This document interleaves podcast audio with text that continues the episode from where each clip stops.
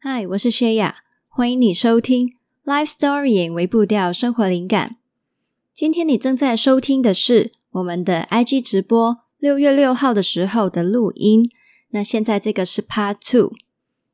如果你还没有听过 Part One 的话，你可以先回去听那一集，再回来继续。那今天呢，会分享四个 Writers 投稿的故事。那我也会回应他们一些情绪的应对，还有一些情绪相关的学问。那希望这一集呢，你同样的可以收获满满。记得把你的纸笔准备好，随时可以写笔记哦。我有把故事的时间轴写在资讯栏里面，那你也可以根据你有兴趣的题目，选择你想要听的时间。准备好的话呢，我们就开始进入。那一段直播录音，听听我们当天的聊天内容。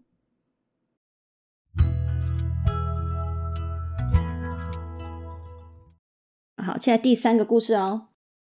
第三个故事的署名是 Thumper，他的状况是说：你好，我跟男朋友一起五年了，在准备婚礼，慢慢发现我们的价值观不一样。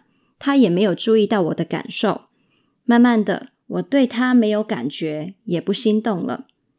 沟通之后，发现他有试着去改变，我很想要继续走下去，但是呢，身体也会一直抗拒他。要怎么样才能再次爱上他呢？我看见他好像，嗯，觉得自己已经不喜欢这个人了，但是又舍不得，觉得还可以继续培养感情，很矛盾，很焦虑。不知道可以怎么办？好，那关于这个感情的状况，当然我是不会说啊，那你就要分，还是要一起，还是怎样怎样？那主要是关于你们的情绪的状况的处理。那我第一个想要去建议你们做的，就是你们可以去做婚前辅导。那，我想你会有那么多焦虑啊，你的焦虑就是在告诉你说，抱着这么多的疑虑进入婚姻呢，是危险的事情，所以你才会觉得嗯、好可怕哦，这样子。好，那做婚前辅导的好处是什么？这个东西呢，并不是说我们有问题才去做的，而是呢，因为你们准备要一起进入新的阶段了，那要为一个那么大的人生改变。可以事先做准备，总是好事嘛。像我自己啊，我自己就跟我先生结婚前也有去做婚前辅导。然后，因为我们是教会的人，那我们教会也有一个惯例，就是大家结婚前也也会就是做婚前辅导。也是因为我们可以透过这个过程呢，去先去找出我们之间这个关系可能强的地方，我们可以继续培养。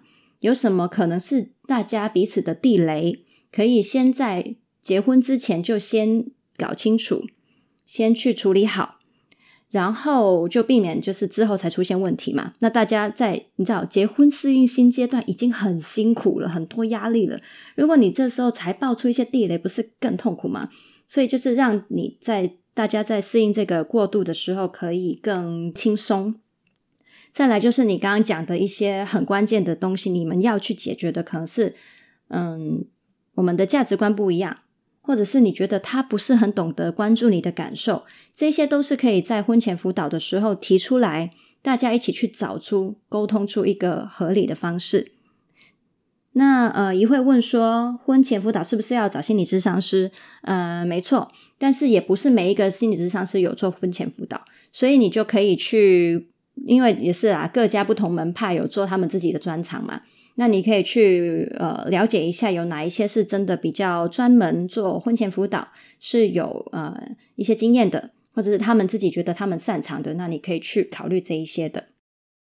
所以，尤其是呢，你会觉得说，哎，我到底要不要踏入婚姻？那这个更是一个非常要去处理的点。你总不能抱着这个疑问就就结婚就一辈子，对吧？所以这个时候呢，真的非常适合去做婚前辅导，尤其是你有说。你男朋友似乎呢是很努力去付出跟调整的哦，他听完你的状况，他是有去改变的，也就是他很珍惜，所以应该他我怀疑啦，为了你们的婚姻的好处，然后为了你有这些疑虑跟焦虑，他应该是会愿意陪你一起去做这个婚前辅导的。所以呢，鼓励你邀请他一起去做这件事情。好，那再来呢，就是关于你那个矛盾的感觉啊。我自己读你这一段呢、我觉得你的状况有点像是，嗯，你有很多的情绪跑出来的时候，你很快会用脑袋里面的应该跟不应该来判断、来评判你的情绪。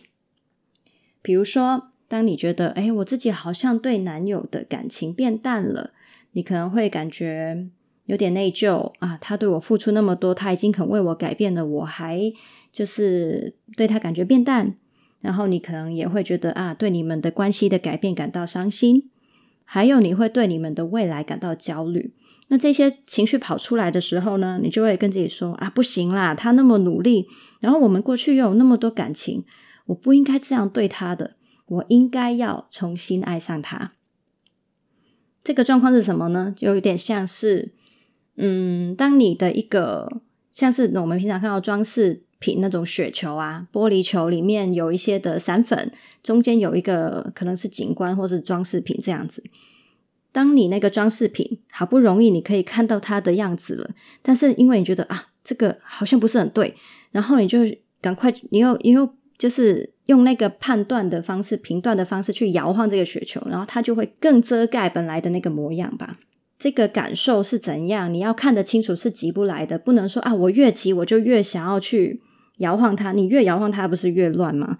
对，那当然还有另外一边，就是你还有一份的感受，就是说你会冒出对这一份感情的珍惜，你也会想要好好的珍惜这份感情。但是这个时候，你呢，脑袋又会跟自己说：“哎，可是我觉得这样子好像很不理智，很危险，我不能只凭过去的情分就强迫继续吧。”其实呢，我透过你的文字，当然我不能够知道你到底是呃还继续爱。但是因为被之前的考验，呃，引发焦虑，才让你感觉好像不爱呢？还是你真的不爱了？对，这些都我们都不知道。那但是我觉得现在你，我建议你可以做的事情就是，你就下定决心，勇敢的去面对你自己内心真正的感受。不管出现的是我还爱他，还是出现的是我不爱他。嗯，或者是那些的焦虑，那一些的对于关系变化的伤心，你都决定自己勇敢的去迎接的话，那你就变成说不用就因为越急，然后越想要去晃那个雪球，然后反而那些散粉越越越是乱飞。嗯，这个东西急不来，越急越看不清楚，所以就让自己沉淀一下，然后去感受你对这段感情的一些真实的情绪的状况。嗯、呃，最重要还是去做婚前辅导吧。第四个故事就是呢，关于失业的。他就说说最近呢面临失业，要重新找工作。那目前被失望跟焦虑感导致自己不知何去何从，该向新的领域去做呢，还是回去旧的领域呢？好。那在你离开一个工作到开始工作之前呢，我会建议你先梳理一下自己的感受，当做呢为你的旧的阶段做一个打包，做一个结尾，啊、呃，一个一个好的收尾啦，让心可以定下来，然后检视好你的现况，看清楚你自己的资源。再去往前走会是最理想的，因为这样可以避免你呢，为了我我要赶快就就找一个地方去落地生根，然后就因为焦虑然后乱枪打鸟，更容易做错决定嘛。那也有可能会因为你之前还没有消化的工作经历，而垄断了你将来选择的方向。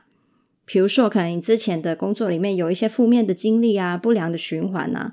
那你还没有厘清，你就要去做选新的工作的时候，你就有机会跳入一个无意识的一个比较被情绪垄断主导的一些决定。好，那这个时候呢，可以做怎么样的一些情绪的整理呢？那接下来我会分成关于过去的，还是关于现在跟未来的。那先讲过去，在你过去这一份的工作的经历里面，你有没有一些伤心呢？觉得自己失去了什么呢？你有没有后悔跟内疚呢？那你从这些后悔跟内疚里面，可以找得到你有什么是你将来可以做好，希望可以做好的。再来就是，你有没有感受到自信心被打击呢？就是那一份觉得自己不好的羞耻感。那这个部分呢，它会延伸到你一些个人价值。如果你有一些因为之前的工作而打击到你的个人价值，你还没有整理好的话呢，那很有机会会影响你将来选工作。你会选一些相对你嗯，怎么讲，挑战性比较低、发展性比较低的工作，你会想要选比较安全的，但是也就限制了你自己的一些。呃，可能性了。再来，你对过去有没有一些愤怒的情绪呢？在这个工作经历里面，有没有谁伤害了你？那这个地方也是可以去找一下。再来，很重要、很重要的是一些正面情绪的连接。你关于这一个工作经历，你有没有一些感恩的、满足的、喜乐的、爱的感觉？那这一些东西呢，就是一些让你觉得，哦，我之前那一份工作，原来我经历的很值得，我学到了什么，我得到了什么。那这些东西呢，也可以成为你将来再往前去走的一些期待也好，或者是一些你可以更多的去发挥的资源也好，你会更有信心的可以大步前进。好，再来关于现在跟未来的情绪，我们可以去问自己什么呢？就是你的焦虑感。那你的焦虑，其实在告诉你说啊，我担心我没有办法满足某一些需要嘛。那这个时候呢，你与其是用一，只是待在一个非常笼统的、很乱的焦虑感里面，让他来就是就是主导你之后选择工作的决定，还不如你就现在把它写出来。你的焦虑感告诉你说啊，我觉得我需要什么，我需要多少多少的薪资。我需要嗯，可能怎么样的工作环境、工作气氛之类的，你写清楚这个焦虑，告诉你你需你有什么需要。然后，当然你的焦虑有时候是过度焦虑嘛，有时候他对你的他的期望有时候太高，呃，可能是不符合实际的。那所以你就是从这个列表，你再去分析有哪一些是合乎现实的、合乎你现在的呃状况的，那有哪一些可能是你要去做调整。修整成一个更现实的状况，更现实的条件，那你就这一个列表其实就可以帮助你选择你之后的工作了。那可能这个焦虑会告诉你说：“我害怕失去我可以发挥我本来专长的机会。”那这个你就知道哦，原来你是想要选比较想要选旧有的领域的这样子。那这个过程你就会越来越清楚自己想要什么了。同样的，你可以去连接你啊，想到你未来的工作的状况的时候，那个快乐、期待、兴奋这一些东西，有什么会勾起你这些情绪呢？那可能是哦，原来你想到某一个生活方式、某一个工作方式、某一个工作领域是会让你特别兴奋、开心、期待的。那这个也是会引导你的方向。那为什么我们要除了焦虑去看这些需要之外，还要去连接正向的情绪？因为你会知道你在做的选择不是被逼的，不是被你的焦虑逼着你只能做什么，要去满足什么东西，而是这些正向情绪会告诉你，你是有自主权去追求的。你会觉得更有力量，更有盼望。那这个也是很很需要的一些情绪的部分。过度焦虑啊，妈问说，过度焦虑是不是就是想太多？嗯，不能直接这样子画等于。焦虑同样的，呃，任何的情绪都是有它发挥最好的嗯功能的一个程度。太少你就连接不到那个资源嘛。但是如果太强烈的时候，它可能有时候会让你瘫痪，或者是呃想太多，可能是一个其中一个。呃，会出现的状况，对，就是你会一直重复的，只是一直去想一些很烦恼的事情，但是没有办法去把眼光放在其他可行的资源上面。这个有机会就是焦虑的程度太高。记得哦，焦虑本身没有错，焦虑本身是 OK 的，但是程度太高，就反而会让我们瘫痪了。这样，对，那就是这个也是我们为什么要去做情绪管理，为什么要认识情绪。到底什么时候才是发挥最好功效？那这个呢，也是要去学习的。没错，情绪是用来帮我们找到自己想要的方向。没错，他会告诉你你需要什么东西，你至少要符合什么东西，还有你会期待，你会想要追求什么东西。所以我们的渴望，还有我们想要避免的危险，都是情绪在告诉我们的。那接下来第五个的故事呢，也是匿名的朋友，那他在说。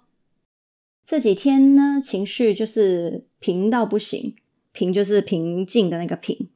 虽然我看起来很快乐，但是我感受不到快乐。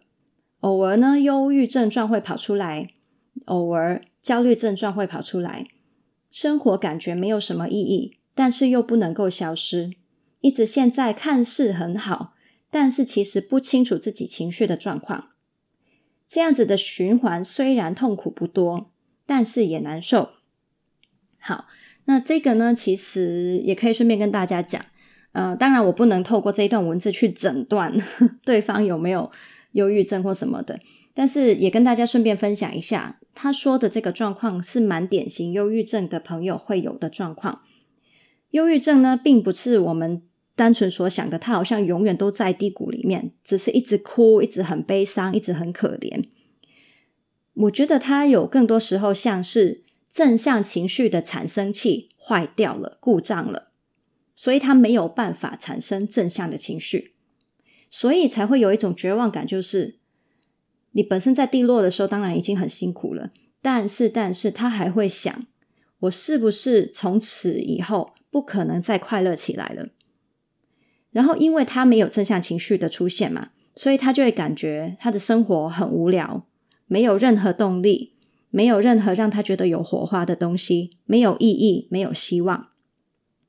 所以他们为什么有的人会像刚刚这个朋友，他有说他有想过消失这件事情，因为他会觉得，既然没有意义，没有快乐，那我活着干什么呢？我为了什么活着呢？那这个就是他们非常辛苦的地方。所以不只是一直低潮，而是。没有快乐的能力呢，其实也是非常非常严重的事情。好，那嗯，忧郁症的成因非常复杂嘛。如果是一些经验跟创呃一些跟经验创伤相关的部分呢，那当然就是去寻求一些心理治疗。那如果是一些生理的因素，包括你的脑神经系统的一些状况出错了。或是你的荷尔蒙系统的一些状况出错了，那就要有一些药物治疗。那呃，或者是其实中医轻微的中医的一些调理也是可以帮上忙的。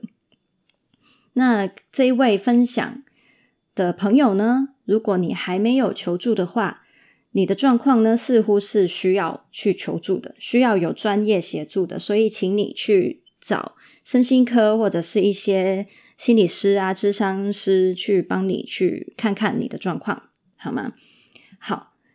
那嗯，在他刚刚表达的这一段文字里面呢，我看到他的一些情绪是什么？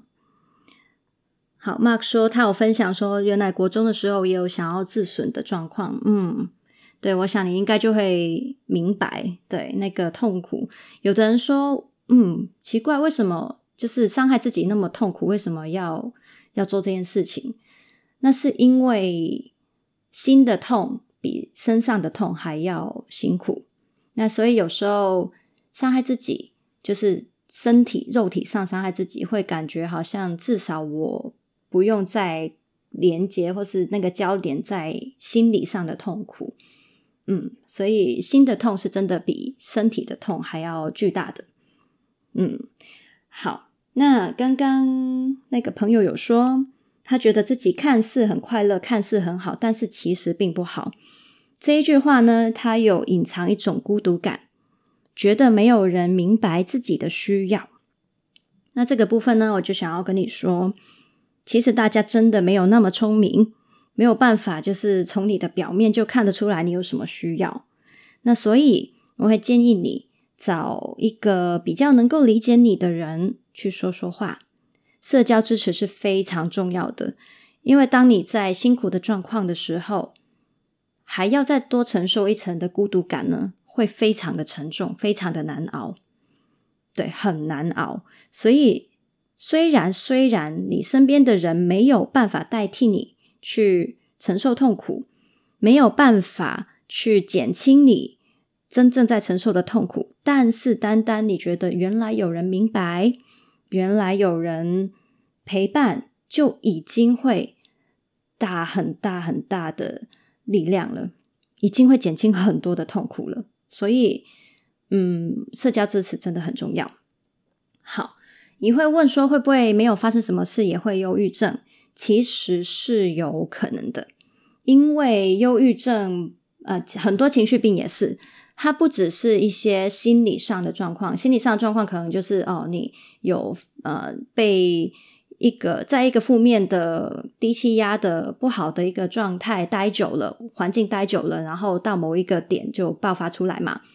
那又或者是。就是也有生理的状况，像比如说，嗯，讲个例子，美国有个状况，就有一位男士，他本身是一个好好先生，结果呢，他在出了车祸之后，因为被一支铁管这伤到脑袋了，从此以后他就变成一个非常的暴躁的人。那为什么一个人会就是突然间有这个脾气的一百八十度的转变？这是因为他的脑部受损，对，所以。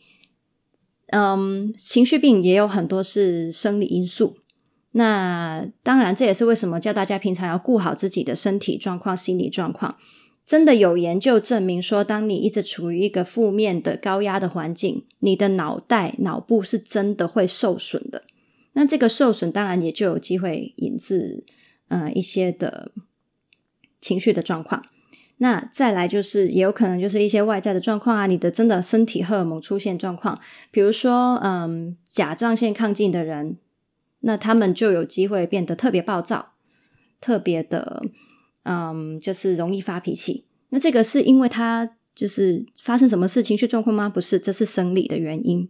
对，所以呢，就这个部分跟大家就是分享一下，大家知道。那所以。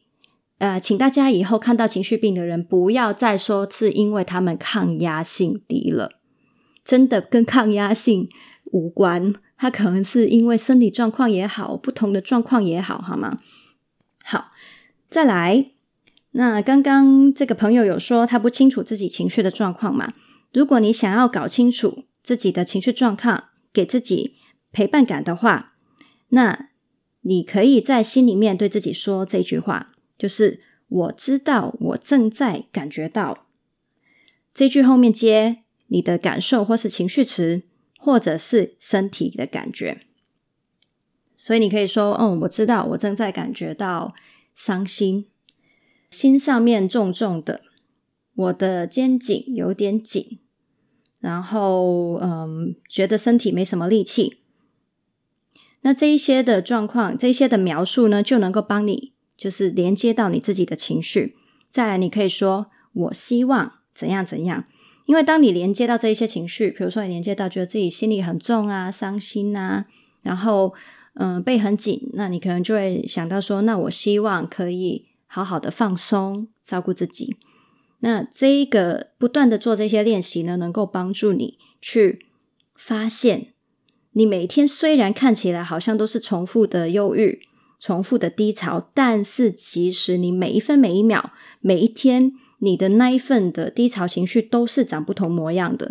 你会找到更细致的变化，那些循环不是复制贴上的经历。就像是你虽然每天在喝白开水，但是就是认真知道白开水的差别的人就知道了，不同的软度、硬度的水喝起来不一样。然后你是来自哪里雪山的水，还是哪里溪流的水，喝起来都会不一样。所以我们的感受也是，就算你感觉你的情绪有多么的平，很无聊，但是其实呢，它都是不一样的。那希望这个状况呢，对你来说，你会觉得，嗯，生活并不是那么的，嗯，没有的，没有变化，或是那么的平这样子。好，那同样的再提一次。忧郁跟焦虑很严重的时候，你可以怎么做呢？就是做前面舒缓的方式，刚刚说的那一些，抱抱自己啊，跟自己说一些正向的话啊，然后用一些安心小物陪伴自己啊，这些都可以去做。好，然后第六，第六呢是小雨的分享。那小雨呢，他这个就不是一个解惑，因为他是已经走过了一些的状况，生一些情绪的关卡，然后想要跟大家分享他自己的成长。那在这里呢，也有一些值得我们学习的地方。那我来读他的故事哦。之前呢，因为看不下去朋友一直对一个不会有结果的男性晕船，原本呢，我会一直聆听他，但是呢，有一次我对他说，对于他晕船的行为感到生气。当下呢，觉得自己伤到对方了，后来也一直感到内疚。在后面，虽然呢，对方说他没有感觉到怎么样，也觉得没事，但是呢，自己却明显的感觉到。对方的态度不一样了，那我为了要维持这一段关系，开始为了迎合他而失去了自己。我讨好他，甚至是对他掏心掏肺，不仅是让我在关系里面失去自己，也因为对方的冷淡越来越受伤。老实说，那半年对我来说非常的痛苦，但是我也很感谢那段关系，让我踏入了身心灵的领域。让我遇到了更多愿意爱我的人，逐渐了解，在对的关系里面，彼此都能够做自己。渐渐的，我也能够慢慢放下那段关系，也在五月三十一号那天正式告别了这段关系。感谢那段关系给我的快乐跟痛苦。如果没有那一段的苦，我也不会知道，原来我自己容易过度讨好，也不懂得爱自己。有时候呢，人生总要吃点大便，那他打了一个大便的 emoji，才能够迎来蜕变的时刻。告别了那段关系，代表我会继续迈进下一段的旅程，也不再执着我的人生旅程一定要有他。选择放手也是一种温柔。好，那大家听了这段故事有什么感觉呢？也可以留言分享。好，那这一段故事呢，我觉得最主要可以跟你们分享关于人际界限的部分。那其实健康的关系呀，就是我们可以去做好课题的分离。我们很多时候想要为对方好嘛，但是到底为什么有时候我们会变成说出于好意，但是诶，怎么搞成最后是我们之间有状况，或者是对方反而更嗯没有办法，就是好好的去面对他的处境呢？因为我们有时候就是会忍不住超越了对方，就是个人生命责任的界限。那佩仪说他很勇敢，你可以说一下你觉得他勇敢的点在哪里吗？让小雨也可以知道一下。好，那当你对对方好的时候呢，我非常强调一件事情，就是我们不是单纯的觉得要对对方好，就什么都嗯，我觉得好的都给他嘛，而是我要同时也要觉察自己的情绪。有时候呢，可能是我们自己的焦虑投射到对方身上了。比如说，我自己经历过类似的状况，然后我有不好的结果。那出于爱他，我很担心他也会经历这个痛苦，所以呢，我就要硬塞我的经验给他。那这个就是把自己焦虑投射的状况。另外就是我自己会不会也有一些羞耻感呢？就是心里面觉得，当我的好意、我的建议被拒绝的时候，会觉得很伤自尊。那所以你才要一直向他证明，你要他接受你的好意、你的意见嘛。再来就是自己的内疚感，你会不会觉得说啊，我作为一个妈妈，我就是要保护他完全不受任何伤害？那或者是你觉得他一定要是一个呃多才多艺的人，那我才叫做满足了我的作为父母的责任？那这个呢，就是你自己的内疚感，就是驱使你。去强迫对方接受，成为你想要的那个好的标准嘛？那所以听清楚了，这个状况就是你的表现上，你的出发点上像是为对方好，但是其实是在满足你自己某一些情绪的需求。所以，当你对对方好的时候，请你也去感应一下你自己在这件事情上你的一些情绪，你可以分开一点。那才不会说让对方吸收了你的自己的期望。再来就是，我们知道，哎，很多时候真的是为对方很焦急，但是我们呢，需要去尊重他人的人生历程。有时候人就是这样，装睡的人真的叫不醒。那当他还没有到要醒的时候，或者是他这个这一个时刻还承受不住这一个这么强烈的的的冲击的教育的时候呢，那他就是还没到那里嘛。那你再怎么逼他也没有用，对不对？还有就是尊重他的人生的抉择权。那我问你哦，你现在一直要他去按照你心目中想的好的决定去去做决定，或是去表现，但是你有没有办法代替他去承担他做了这个决定的后果呢？在过这个人生的还是他本人嘛。所以，既然你没有办法代替他去承担后面的后果，那你就不要帮他做决定，因为最后要承受的是他自己。所以这个部分呢，我们就要好好的提醒自己，嗯，要勒住自己这样子。好，那仲华有说，对，拜拜朋友这件事情过去很少人提，因为听起来很冷酷。对，有时候我们所谓的成长跟成熟，就是做一些可能大家不明白的事情，但是你知道那是对的，你还是有勇气去做。那这个是很难的，嗯。然后 Mark 有说，亚洲的父母总是为他们儿女好来情勒他们，没错，很多这种状况。那但是我觉得非常的开心，就是我们这个世代啊，开始更多去讲一些人际界限的问题啊，呃，一些呃，就是家庭关系的一些良好互动是怎么样的。那也慢慢的希望我们这一代，就是对待我们的子女，我们可以自己有多一点的觉察，做一多一点的。就是界限的的处的那个分配这样子。好，那再来，刚刚里面有提到一个很重要的观念，也想要去跟大家分享。好，佩仪有说，他欣赏小雨勇敢的地方是他很快就断舍离了，明白那段友情关系回不去以前的那么好，他让自己尊重对方，然后也祝福对方。嗯。好，那这个真的很不容易。其实刚刚那个仲华也有讲到，就是真的，嗯，很难做到，但是他做到了，所以非常的欣赏小雨。那大家可以给他拍拍手。好，那小雨的示范呢，还教我们什么东西呢？就是健康的关系界限啊，就是我跟你都可以自在的做自己，在这段关系里面，我们不一样，但是可以彼此尊重。有摩擦的时候呢，重点不是去分谁对谁错，谁高谁低。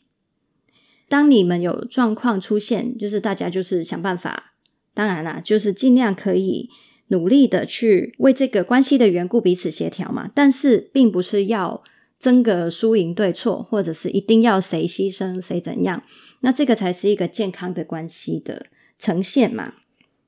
好，那小雨呢？他还展现了什么样的东西是我们可以学的呢？就是他有说他在负面情绪的当下是很痛苦、很难受的，真的就是心如刀割。你这么珍惜的一个朋友变成这样，这样，那我们之间之后怎么办呢？那但是这一段的经历，他看到了可以很有意义。他因为经历了这一份受伤的感觉，跟对自己。感到内疚的感觉，他开始懂得爱惜自己了。他也因为这段经历里面痛过，知道什么是不适合自己的，所以他就可以开始放手。那所以呢，嗯，我们的确啦，负面情绪、痛苦这些东西，我们会觉得啊，我不想碰它，不希望它发生，但是它就是会发生嘛。那既然它会发生的时候，那我们就好好的去运用、善用它给我们的资源。包括他想要教会我们的事情，他想要带我们可以去嗯完成的一些生活的历呃一些生命的历程。那像我刚刚有讲嘛，伤心是一种关于失去的感受。如果小雨没有容许自己去感受那一份伤心的话，那他就没有办法接受说，原来他跟他的朋友的关系状态已经改变了，他也没有办法走出来。很多人呢，在失去之后，为什么会卡在情绪里面？是因为他们拒绝感受那个伤心的感觉，越拒绝这个伤心的感觉，反而让他们没有办法好好的面对一些东西已经变化、已经失去的事实，那就很困难继续往前走，就卡住了，对吧？小雨他说要去感受情绪的温度跟讯息，那我们也谢谢小雨，他真的。嗯，很勇敢，然后也跟我们分享他自己的经历。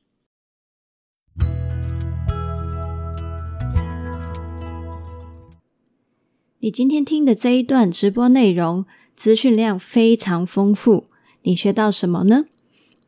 如果你觉得情绪的学问非常的有趣，你也很想要可以掌握这一门影响你生活各方面的智慧的话，那欢迎你参考我们的情绪冲浪课。它是一套线上课程，现在已经正式公开招生了。你可以去资讯栏里面找到这个课程资讯的连结，你也可以在当中报名免费的试听版。那里面呢，会有第一堂课的部分内容给你免费收听，你可以听过之后再决定要不要加入我们哦。那接下来呢，我们还有 Part Three，那所以你也可以记得回来听我们的 Part Three。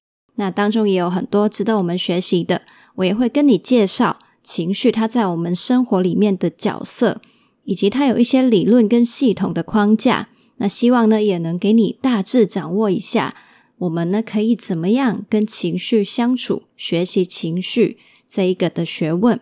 那我们就下次见啦，Happy Life Storying，拜拜。